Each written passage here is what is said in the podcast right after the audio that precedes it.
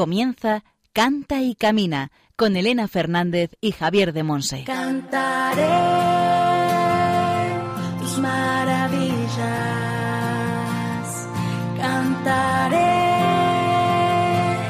con todo mi amor, buscaré toda mi vida, alabarte Señor,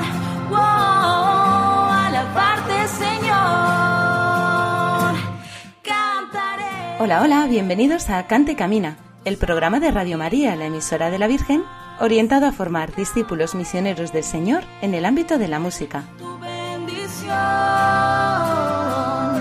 quiero ser.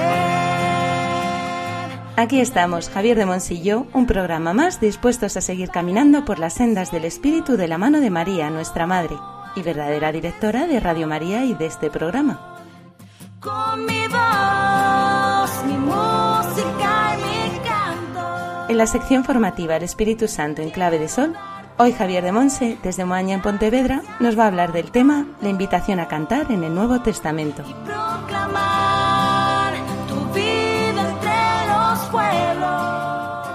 En la sección Testimonios del Camino, escucharemos el testimonio de Marina Celis Mendoza, que se define a sí misma como una hija predilecta de Dios que ha intentado aprender a vivir en la plenitud de su presencia y su mandato, a través del paso de Dios por su vida, en medio de la prueba principalmente.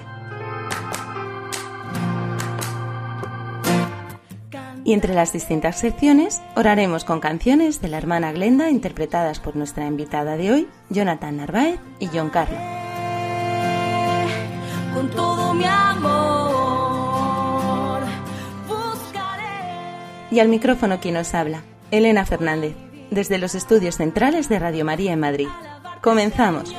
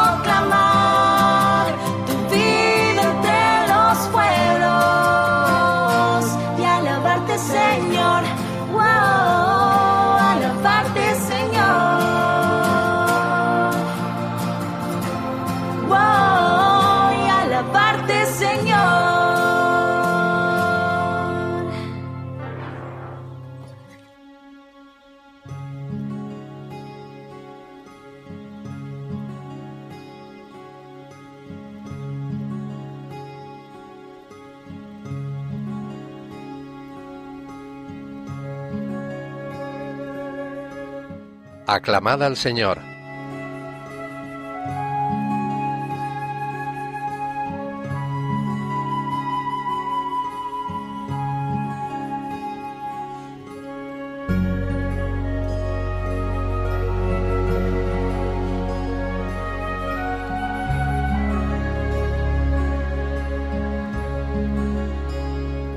Postraos ante el Señor en el atrio sagrado. Tiembla en su presencia la tierra toda. Decid a los pueblos, el Señor es Rey. Salmo 96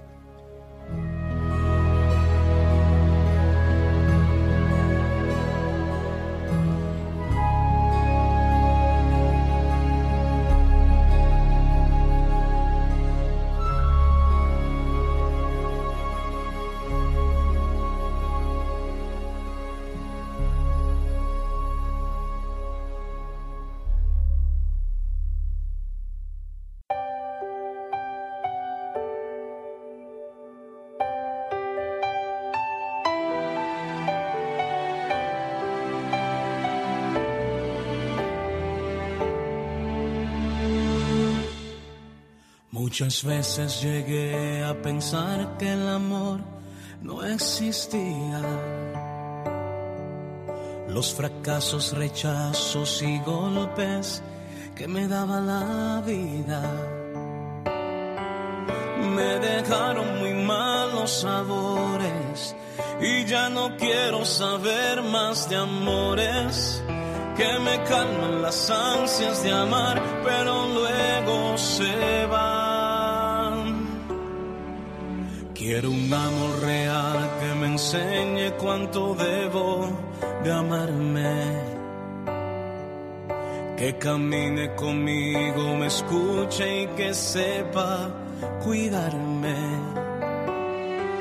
Y ya no viviré más de mentiras es que Dios hoy me hace entender que una perla preciosa en sus manos yo soy para Él. A salvo estoy, soy de todas su mejor creación. Él me ama y fue con su sangre que mi precio pagó. Y ahora quien me dice que no valgo nada, ni la perla más preciosa a mí se compara.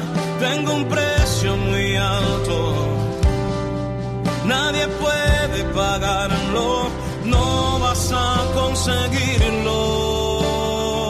Valgo la sangre de Cristo.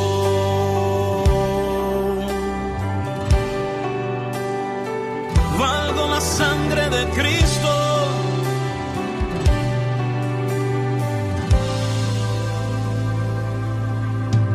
Quiero un amor real que me enseñe cuánto debo de amarme. Que camine conmigo, me escuche y que sepa cuidarme. Y ya no viviré más de mentiras es que Dios hoy me hace entender que una perla preciosa en sus manos yo soy para Él. Y ahora quien me dice que no valgo nada, ni la perla más preciosa a mí se compara, tengo un precio muy alto. Nadie puede pagarlo, no vas a conseguirlo. Valgo la sangre de Cristo.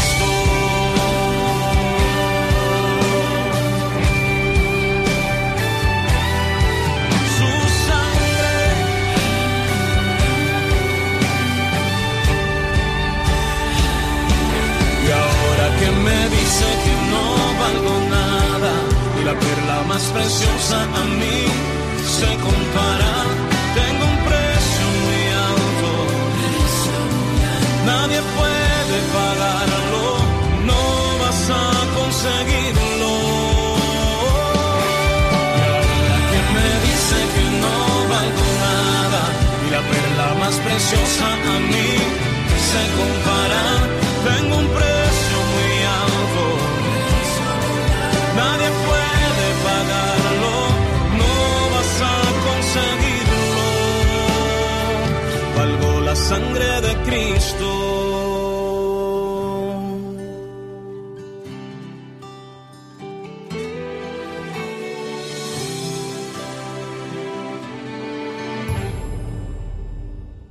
Estás escuchando el programa Canta y Camina con Elena Fernández y Javier de Monse. Hemos escuchado la canción La Perla Preciosa de John Carlo.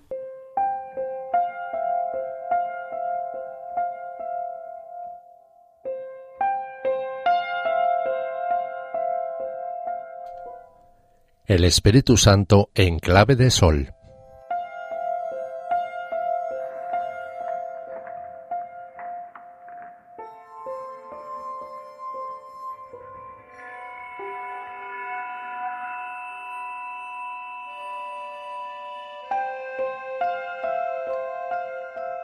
La invitación a cantar en el Nuevo Testamento.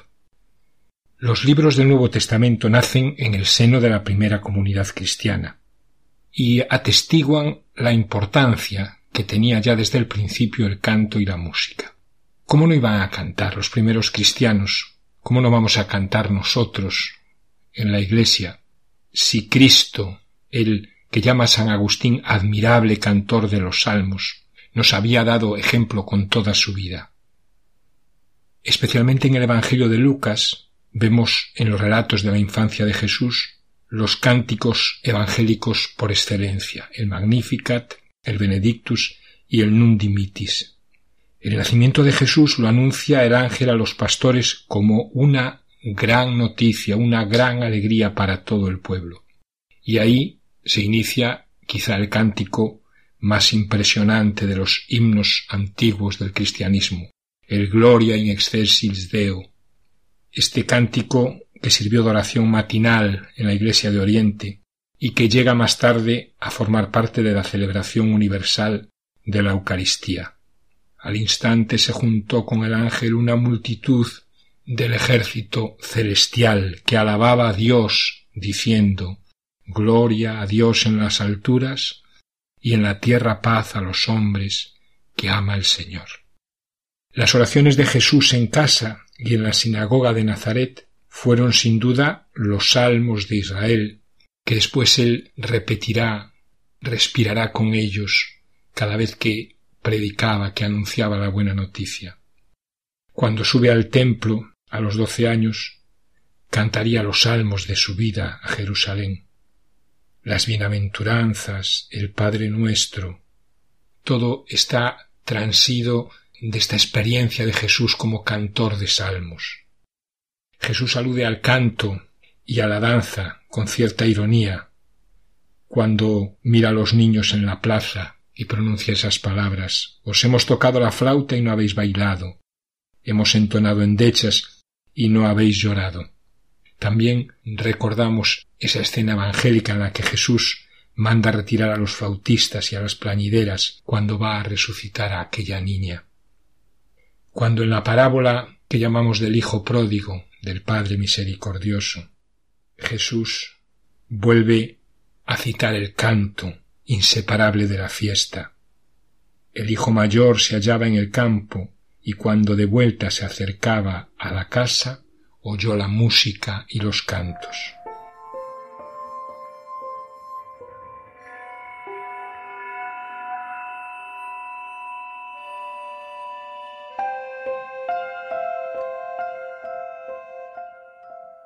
A la entrada de Jesús en Jerusalén se produce esa aclamación de la muchedumbre. Osana, bendito el que viene en nombre del Señor, el Rey de Israel. Esta aclamación que sigue resonando en nuestras Eucaristías. Por supuesto que Jesús cantó los salmos del Jalel. Según la costumbre de los hebreos, cantaría seguramente también la bendición y acción de gracias de la cena pascual, en cuyo ambiente se instituyó nuestra Eucaristía. Por eso la plegaria eucarística, cumbre de la celebración de la misa, es normalmente cantada en las liturgias orientales. Basta leer atentamente el canon para advertir su carácter lírico, ya desde el inicio en el prefacio, rítmico, musical. El canto, desde Jesús, está injertado en el corazón mismo de la Iglesia, cuando Pablo exhorta a las comunidades cristianas a expresar con el canto la plenitud del espíritu, la plenitud de la palabra, lo que hace es sintetizar este espíritu inicial. La palabra de Cristo habita entre vosotros con toda su riqueza. Enseñaos y amonestaos con toda sabiduría. Cantad agradecidos a Dios en vuestros corazones, con salmos, himnos y cánticos inspirados recitad entre vosotros salmos, himnos y cánticos inspirados. Cantad y salmodiad en vuestro corazón al Señor, dando gracias continuamente y por todo a Dios Padre, en nombre de nuestro Señor Jesucristo. Aquella maravillosa escena de los Hechos de los Apóstoles cuando Pablo y Silas, presos en Filipos, hacia la medianoche, estaban en oración cantando himnos a Dios. Pablo, cuando habla de los carismas, exhorta que el canto sea expresión lúcida y consciente, unida a las demás expresiones de la comunidad. Dice, cantaré salmos con el espíritu, pero también los cantaré con la mente. Junto a los salmos aparecen nuevas creaciones propiamente cristianas que en diversos lugares del Nuevo Testamento podemos encontrar. La primera carta de Pedro nos transmite cuatro himnos bautismales. También Cristo sufrió por vosotros dejándonos ejemplo para que sigáis sus huellas. Bendito sea Dios, Padre de nuestro Señor Jesucristo, que por su gran misericordia nos ha hecho nacer de nuevo para una esperanza viva, mediante la resurrección de Cristo entre los muertos. De la abundancia de estos himnos que brotaron en la Iglesia primitiva, quedan muchas huellas en las cartas de San Pablo. Efesios 5, 14, Primera Tesalonicenses 5, del 16 al 22, Segunda Corintios 6, del 14 al 16, Segunda de Timoteo 2 del 11 al 13. Abundan los himnos dirigidos directamente a Cristo. Por ejemplo, Filipenses 2 del 6 al 11 o Primera Timoteo 6 15 16. Quizá podemos decir que de todos los libros del Nuevo Testamento, al contemplar el canto y la música, el Apocalipsis tiene un lugar único. Nos presenta el canto y la liturgia del cielo, el canto centrado en la alabanza, los himnos y las aclamaciones como el núcleo, la esencia del culto que se tributará en el cielo. Muchos de estos fragmentos del Apocalipsis se han integrado en la liturgia de las horas. El santo cantado por los cuatro vivientes responde al himno de adoración y alabanza de los veinticuatro ancianos, arrojan sus coronas delante del trono de Dios. Eres digno, Señor Dios nuestro, de recibir la gloria, el honor y el poder porque tú has creado el universo, porque por tu voluntad lo que no existía fue creado.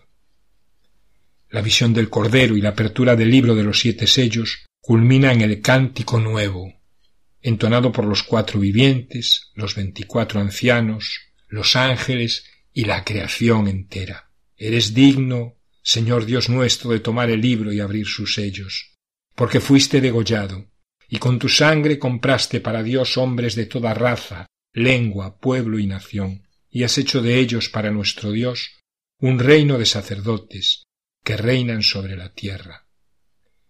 Digno es el Cordero degollado de recibir el poder, la riqueza, la sabiduría, la fuerza, el honor, la gloria y la alabanza. Una muchedumbre inmensa de toda raza y lengua, vestidos de blanco y con palmas en la mano, cantan el hosana ante el trono de Dios y del Cordero. Los ángeles responden con un himno de adoración y alabanza. La victoria es de nuestro Dios, que está sentado en el trono, y del Cordero.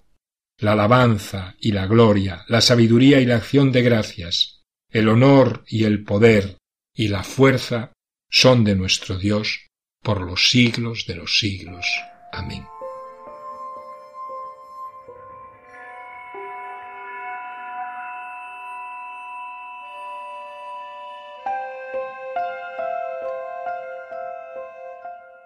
Los capítulos 11, versículos 17 y 18 y 12, versículos 10 y 12, nos presentan otros himnos. El número simbólico de los 144.000 reunidos con el Cordero sobre el monte Sión como templo, y sólo ellos cantan el cántico nuevo, acompañándose de sus cítaras. Es lo que se anunciaba en el capítulo cinco. El nuevo pueblo sacerdotal, con su cabeza, Cristo, en la alabanza final por los siglos de los siglos. Los vencedores cantan el cántico de Moisés y el del Cordero sobre el mar de cristal, que alude al mar rojo, Grandes y maravillosas son tus obras, Señor Dios omnipotente. Y al fin se canta el aleluya, cántico nupcial, que celebra las bodas del Cordero. Aleluya, la salvación y la gloria y el poder son de nuestro Dios. Aleluya, llegó la boda del Cordero, su esposa se ha embellecido. Cántico nuevo, el que se crea, se compone, se estrena, para proclamar la victoria de Dios.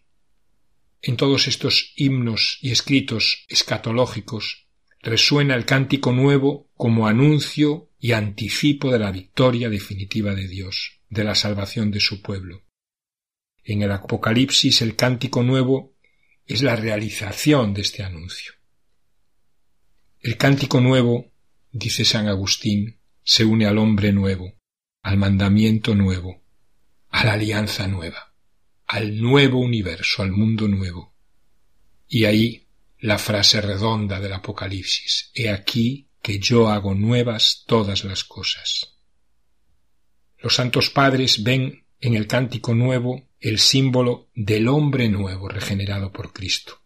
El canto que, diría Agustín, sólo puede ser cantado por aquel que ama. El canto del peregrino hacia la patria. Aleluya, aleluya, aleluya, gloria y honor. Aleluya, aleluya, aleluya, gloria y honor. Desde el norte hacia el sur, todo el mundo Las naciones y ciudades ante ti se postrarán.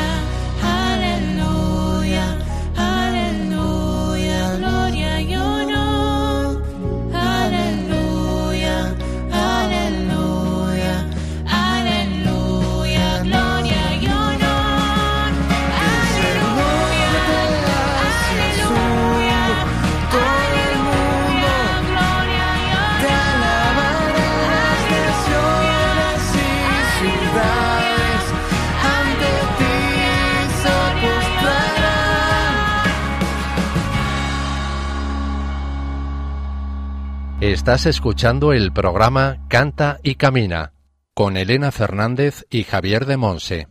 Hemos escuchado la canción Gloria y Honor de Jonathan Narváez, interpretada por Aldana Canale y Santiago Colayoya.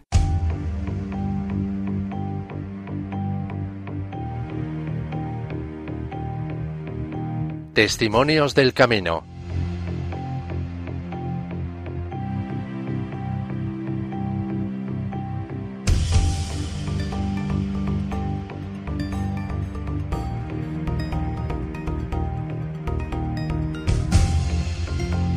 Hoy en Testimonios del Camino tenemos a Marina Celis Mendoza.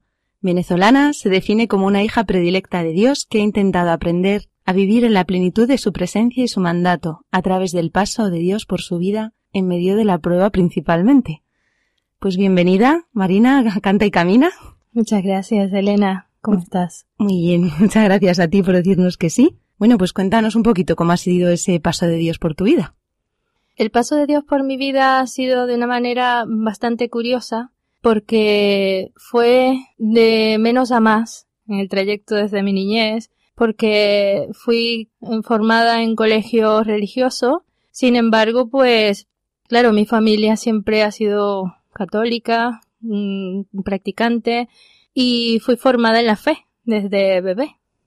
Sin embargo, pues, sabes que, claro, la formación del colegio católico es muy intensa, siempre va a estar de frente, De hecho, estuve haciendo seguimiento vocacional porque iba a entrar a ser religiosa de la congregación de Nuestra Señora de la Consolación, que aquí en España está en Tortosa, Tarragona.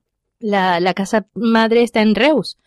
Y bueno, en Venezuela hay una casa, hay un colegio y una casa también mm, de las hermanas. Y bueno, con ellas me formé e hice seguimiento con ellas por muchos años. Pasé niveles, hice votos y todo.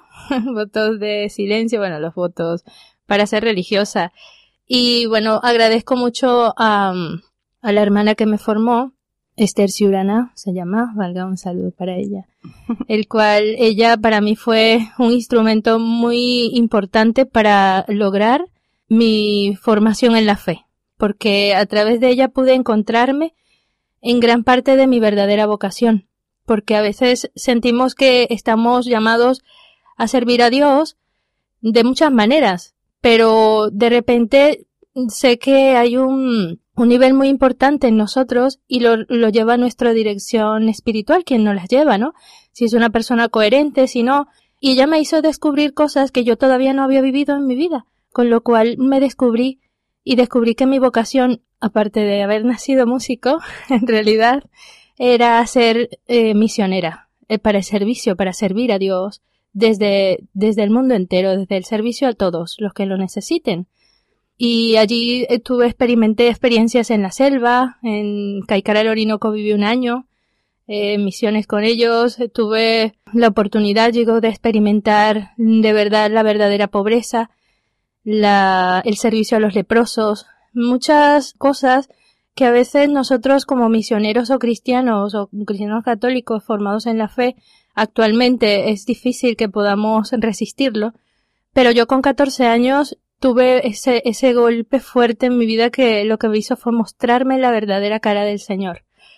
Porque si no lo vivo, creo que yo ahora mismo no resistiría estar en tantas pruebas de mi vida que me han sobrevenido actualmente, ¿no?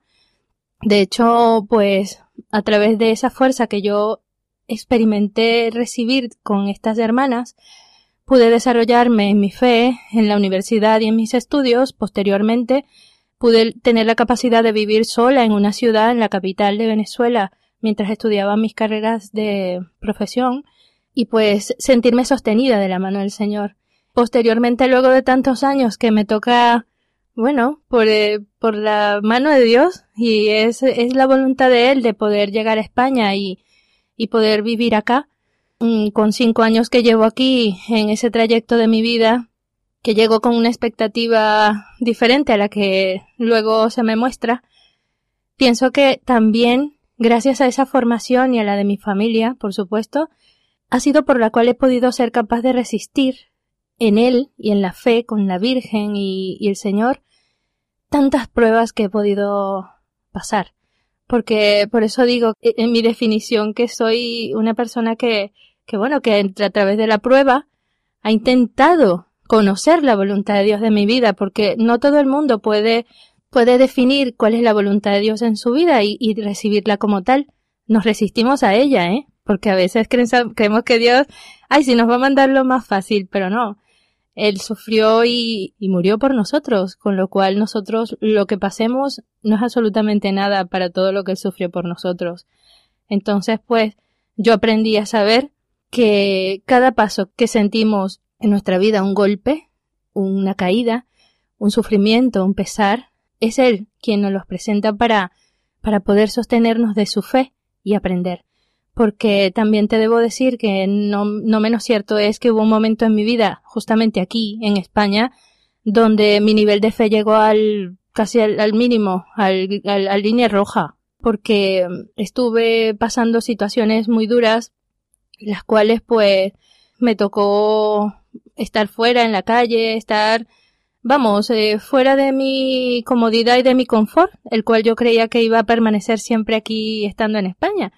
Pero no, eh, cuando Dios me muestra esta cara de la vida, yo lo agradecí mucho, también luego al final, porque mm, sufrí, pero sé que ese rostro que me mostró el Señor en cada persona que yo veía también en la calle y que antes yo la veía de una manera, pero cuando estoy en ese sitio puedo experimentar y decir, bueno, esto es lo que vive esta persona, ahora lo estoy viviendo yo. Qué fuerte. Estar en la puerta de una iglesia, estar en un banquillo, estar mirando cómo pasan los demás con un helado en la mano, o pasar por un restaurante y mirar cómo otros comen, y yo no puedo. Entonces, esas pruebas me dan a conocer a mí que si el Señor pudo con todo y con más, nosotros también en Él podemos. Podemos porque esa, esa fe no puede decaer. Yo pedí mucho perdón y lo sigo pidiendo a Dios por haber bajado mucho mi nivel de fe en ese momento, porque me sentí desprovista y abandonada del mundo entero, del mundo, de la gente, de Dios, de todo. Y bueno, sentí que no, no tenía sentido mi vida. Pero, pero siempre hay ángeles que llegan a nuestras vidas y que llegan siempre para salvarte, para, para dar esa alegría, esas amistades también que están eh, cuando, no sé, el Señor dice, pues bueno, hasta aquí te toca llevar este, esta prueba, pues y de aquí en adelante vamos a empezar a elevarnos. Eh, hubo momentos que iba a misa, hubo momentos que no, pero bueno, al final empecé a renovar mi fe, empecé a retomar a Dios de nuevo, porque fui levantada, fui retomada en mi vida. De hecho, ya de ahí empecé a retomar mi vida laboral otra vez. Y fue un resurgir. Por eso te digo que fue de menos a más. Mi fe, mi vida en la fe. ¿Encontraste entonces el rostro de Dios en rostros concretos de hermanos? Sí, en muchos, en muchos. Porque en esa evolución de mi nuevo renacer, tanto personal como espiritual, hubo varias personas que entregaron mucho para que yo pudiese levantarme. ¿Y si hubiera alguien que te está escuchando y que se siente así, abandonado por todos, que no le importa a nadie, ni siquiera a Dios? ¿Qué le dirías desde tu propia experiencia de vida? Sí, mi gran mensaje sería que no se deje engañar nunca por los malos momentos o los momentos en los que también sé que el mundo de las tinieblas lo tienta a uno, ¿no? Y que eso no existe. Que mientras mantengamos la sostenibilidad en que hay un gran poder divino, y es el gran poder de Dios y la Santísima Virgen, que existen en nuestras vidas, no podemos perder nunca la fe. Porque ha sido mi peor error, pero gracias a Dios, como me ama tanto, me ha salvado. Pero hay momentos en que hay almas que pierden la fe y después ya no se salvan, sino tal vez en el cielo. Pero en estos momentos cumbres de la vida, lo esencial es no perder la esperanza y la fe. Es lo más, lo más importante. De verdad. Muchas gracias. Nos decías antes que eres músico de profesión. Sí. Bueno, estudié desde pequeñita. Yo empecé autodidacta y en casa ya se dieron cuenta que, que yo era músico y mi madre decidió incluirme en un conservatorio pequeña. Ya luego me desarrollé posteriormente en el Sistema Nacional de Coros y Orquestas de Venezuela, donde estudié música, teoría y solfeo y bueno, ya luego dirección coral y, y canto lírico. De hecho, tuve un, una experiencia curiosa, la cual yo quería pertenecer a orquesta sinfónica, pero como yo soy zurda, entonces yo con la caña del violín o del cello resulta que chocaba con todos los de la orquesta. Y el director nunca me permitió pertenecer a ello. Me dice, pues Marina, lamentablemente, hija, si no aprendes a estudiar a lo derecho, a lo diestro, no puedes pertenecer a la orquesta. Te podía haber puesto en la esquina. no, no, están los primeros violines y no me dejaba. Y yo le dije, pues mire, yo zurda no voy a dejar de ser. Así que déjeme en canto lírico y en piano y pues ya está. y así me evolucioné en la música. Sí, ¿Y, sí. ¿Y tú has vivido la música siempre desde Dios también? Ha sido lo primero, porque la música se empezó a desarrollar en mí de, de manera más fluida cuando, claro, entró desde los cinco añitos en el sistema de orquesta, pero yo estaba en el colegio ya de las monjas. Y resulta que en el nivel de bachillerato por allí, en el colegio, cuando las hermanas se dieron cuenta que yo tocaba la guitarra ya en algo tocaba, pues me capturaron me dijo, ¿puedes tocar en las misas, Marina? Y bueno, yo empecé a colaborar con ellas en las coronaciones de la Virgen, en las misas, en eventos y cosas, Después formé un pequeño corillo de chicas que querían cantar conmigo y bueno, yo creo que, que Dios ahí empezó a funcionar en mí dentro de la música desde, desde muy pequeñita. Sí, sí, más o menos 12, 13 años yo empecé ya a tocar en el cole. Y cuando sí. ahora sigues tocando para Dios después de todo lo que has vivido, ¿lo vives de una manera distinta? Sí, sí, porque, a ver, cuando ahora interpreto mis canciones, tanto propias como también de, de una de, de los personajes que tanto me gusta, y es la que voy a citar luego, la hermana Glenda, que era de nuestra congregación también, de la consolación, en ese momento pues ya no siento tanto el yo emitir el canto para Dios por tener que hacerlo, porque me lo pedían las monjas. No, ahora lo siento porque nace dentro de mí la unción y el don para darle gloria a Dios por ese don que me da.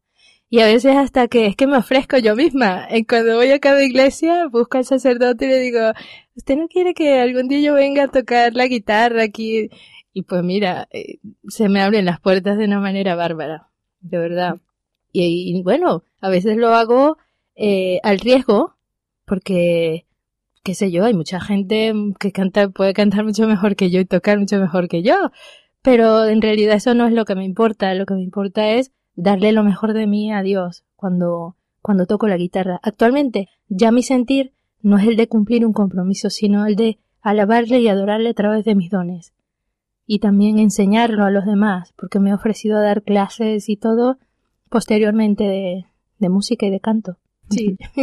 Nos decías que una de tus intérpretes favoritas es la hermana Glenda, ¿verdad? Sí. Y nos has traído una canción suya para orar con ella. ¿Cómo se llama? Sí, eh, una que me identificó mucho, como te dije, cuando estuve en mi tiempo de fuerte prueba, y se llama No juzgues, porque significó mucho para mí en el cual yo anteriormente veía con unos ojos a la gente que estaba en estas situaciones y cuando me tocó a mí vivirla, dije que va, no se puede juzgar, nunca, nunca, el único que tiene derecho es el Señor.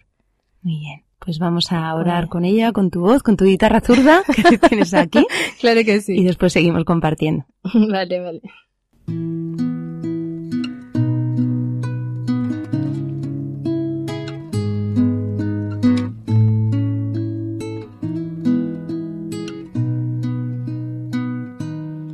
¿Y tú qué sabes? ¿Qué sabes de mis silencios? Dime qué sabes, qué sabes de mis secretos, qué descubres en mi mirada, qué intuyes en mis palabras, dime qué sabes. ¿Y tú qué sabes? ¿Qué conoces de mi alegría? Dime qué sabes, qué conoces de mi poesía. ¿Qué sabes de mi melancolía? Que entuyece mi melodía, tú no sabes nada, no sabes nada, no sabes nada. Entonces, ¿por qué me juzgas si no sabes nada? No sabes nada. Entonces, ¿por qué me juzgas si no sabes nada?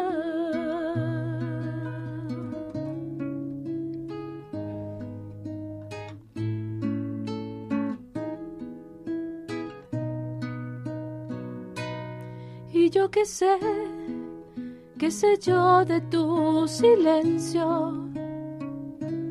Yo no sé nada, no sé nada de tus secretos, no sé nada de tu poesía, qué sé yo de tu melancolía, yo tampoco sé nada, yo no sé nada, yo tampoco sé nada.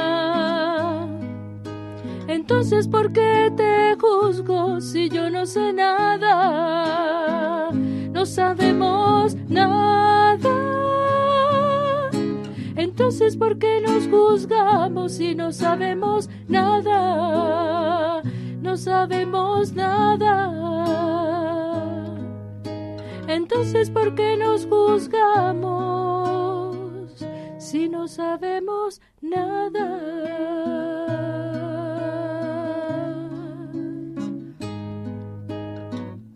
Antes de juzgar, habla con Dios.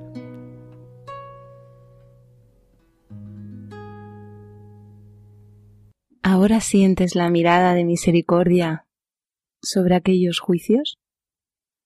Tanto los tuyos como los de aquellos que te miraban. Inmensamente.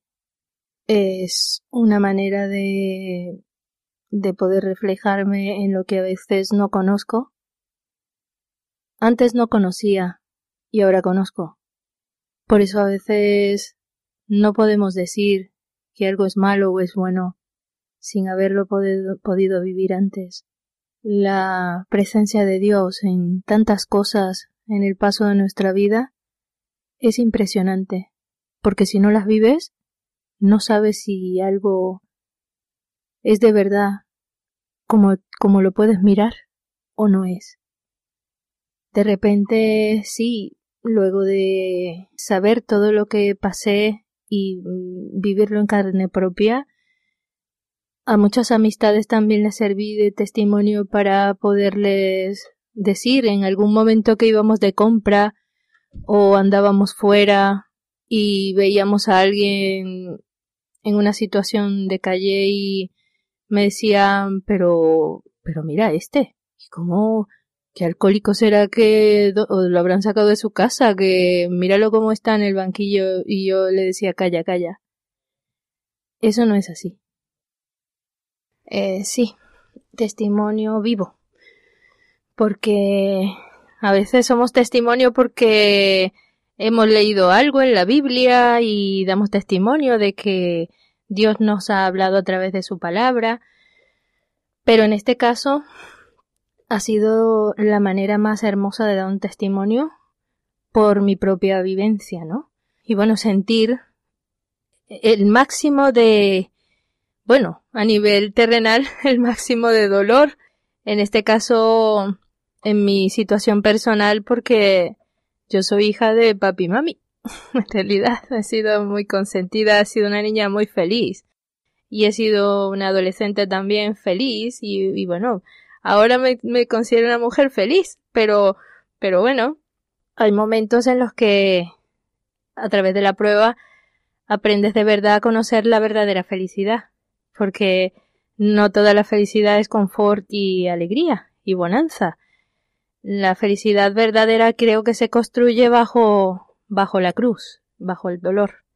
Y esa verdadera felicidad se construye conociendo la fe y la esperanza como te comenté antes, que, que bueno, que, que ahora no es solo para mí, sino que a través de mi vivencia he podido ayudar a muchos hasta con autoridad, ¿no? Decirle, por favor, calla, no hables así, porque sin necesidad de contarle mi experiencia, pues con fortaleza de verdad le puedo decir, es que tú no sabes qué, qué pasó con esa persona.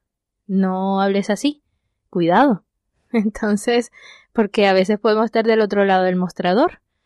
Otra cosa importante aprendí de saber aceptar ayudas, porque a veces uno no se deja ayudar y, y hay personas que, bueno, el Espíritu Santo te muestra de verdad que en ese momento vienen en tu ayuda y vienen enviadas del Señor. Porque también como seres humanos tenemos algo como una intuición, algo que te va a decir, bueno, pues no puedes seguir pasando tanto trabajo. Ahora empieza a recibir de alguna manera, si sea de a poquito, pero, pero aprender a recibir. Porque hay veces en las que yo me sentía eh, un poco como humillada. Porque hay gente que da y no sabe dar en el sentido de que te lo da como por dártelo. Y bueno, este es una limosna o lo que sea. Pero eso igual hay que aprender a saber que eso llega del corazón de esa persona, porque no, en realidad no es limosna, es que le nació y su Espíritu Santo en esa persona accionó para darte algo, así sea un vaso con agua, y en tu momento más fuerte. Pero también en ese momento tenemos que aprender de la humildad, a saber que si, si aprendemos a recibir, también más adelante, cuando nosotros demos, las personas que reciban, qué pueden estar sintiendo y de qué manera lo podemos dar, para que tampoco se sientan así, porque somos humanos y, y a veces sentimos cosas que no tenemos que sentir, en realidad, eh, sino bajo la fe, siempre. Bien, después del testimonio nos vas a cantar otra canción, ¿verdad? Sí, porque es que, a ver, en ese momento yo, cuando empecé a, a retomar mi fe, me sentí seducida por el Señor. Me sentí seducida, me sentí amada al máximo, porque después de estar en esa situación de prueba, he llegado a un sitio donde estaba como una reina. Como una reina, todo para mí, la habitación más grande, la, la sala de baño más grande, un anaquel completo para mí sola para decidir qué quería comer todos los días, yo dije, Dios mío, me acordé de una palabra de Dios que cuando le dices, cuando en lo poco te serviré, en lo mucho te pondré. Pero en ese mucho que me puso el Señor es para seguir dando más. Y es lo que he tratado de entender y, y poner en práctica. Porque no es para recibir para mí. Si Él me está de servir en lo poco, me está poniendo en lo mucho, pero yo para volver a seguir dando de mí todo eso que estoy recibiendo ahora. Y bueno, por ello es que me he ofrecido tanto a dar mi testimonio, a cantar, y bueno, a veces de manera inesperada, porque es que hay cosas, hay situaciones que se me han presentado donde yo no, no me esperaba que tenía que dar mi testimonio, de nada. Yo digo, bueno, pues ahora tú me estás poniendo en esto, Dios mío, qué situación, ¿no? Qué difícil. Para no volver a vivir todo esto y quebrarme, porque recordar es vivir, indudablemente. Entonces, bueno, pues esto pasa como cuando fallece un familiar y le vas recordando a través del tiempo y a través de ti, cada vez que hablas de esa persona lloras y tal, pero ya llega un momento en que su mismo espíritu, su alma te fortalece con el Señor y ya luego le hablas o hablas de esa persona con alegría y con fuerza. Más o menos es lo que yo estoy sintiendo poco a poco. Pero poco a poco, ¿eh? Todavía lloro. Pues muchísimas gracias por habernos dicho que sí y haber compartido este testimonio tan hermoso, de verdad, y tan lleno de Dios. Agradecida estoy yo, Elena, por tu invitación, porque sois muy valiosos y que la Virgen siempre les, les tiene bendecidos. gracias, gracias. Pues hemos tenido hoy en Canta y Camina a Marina Celis Mendoza, que vino de Venezuela hace unos cinco años, ¿verdad? Y que se define como una hija predilecta de Dios, que sigue intentando aprender a vivir en la plenitud de su presencia y su mandato a través del paso de Dios por su vida. Y hemos visto, ¿verdad? Que Dios está pasando, que pasó en el pasado, pasó en el presente y sigue pasando y seguirá pasando, ¿verdad? Así es. Pues muchísimas gracias de verdad por tu sí al Señor y a nuestro humilde programa, que somos pequeñitos, pero, pero siempre contamos con testimonios así de bellos. Muchas gracias. A ti, Elena. Que Dios te bendiga. Amén. Amén, amén.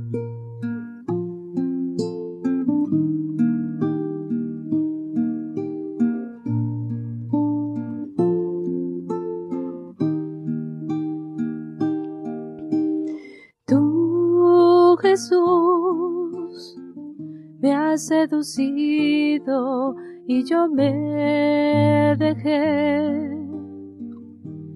Me has forzado y has sido más fuerte, más fuerte que yo. Pero ve, Señor, ahora soy motivo de risas. Todo el día se burlan de mí porque yo me he enamorado de ti. Tú me has seducido, Señor, y yo me dejé seducir has forzado y he sido más fuerte que yo. Ahora soy solo para ti. Ya ves, Señor, tu palabra ha sido humillación y sacrificios. Por eso resolví no hablar más en tu nombre, ni volverte a mencionar, pero había en mí como un fuego ardiente en mi corazón, prendido a mis entrañas y aunque ahogarlo no podía, no podía contenerlo. Tú me has fascinado, Jesús, y yo me dejé enamorar. He luchado contra ti, contra todo lo que siento pero has vencido tú. Tú me has fascinado, Señor, y yo me dejé seducir. Me has forzado y he sido soy solo para ti. Tú me has fascinado, Jesús, y yo me dejé enamorar.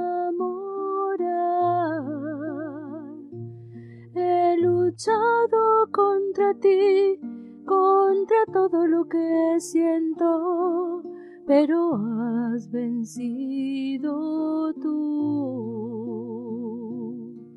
pero has vencido tú.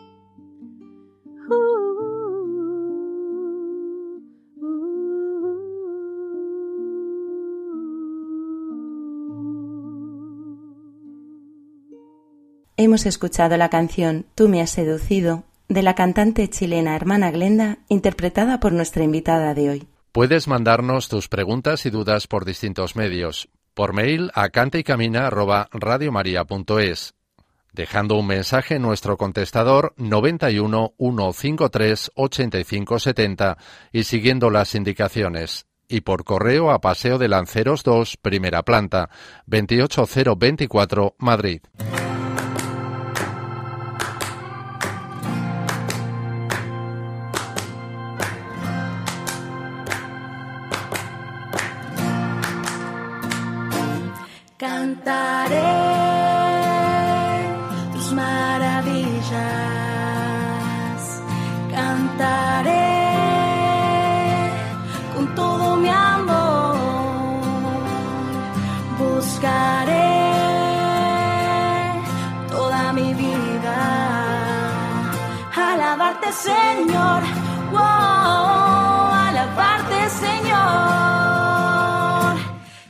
Terminamos nuestro programa Cante y Camina.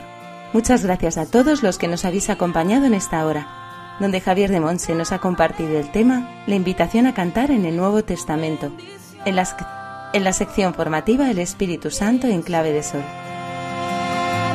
Una melodía.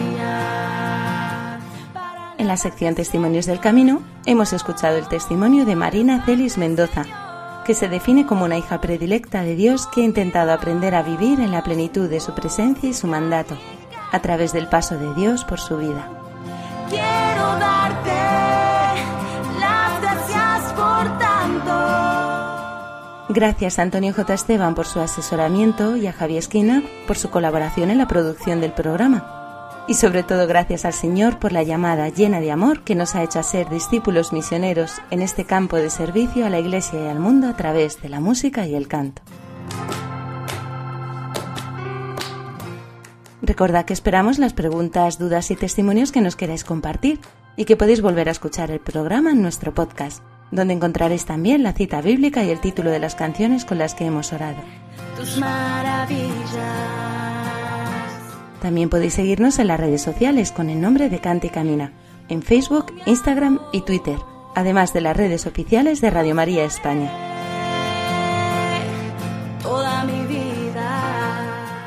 Os esperamos dentro de 15 días en una nueva edición de Cante y Camina. Un abrazo a todos y que Dios os bendiga.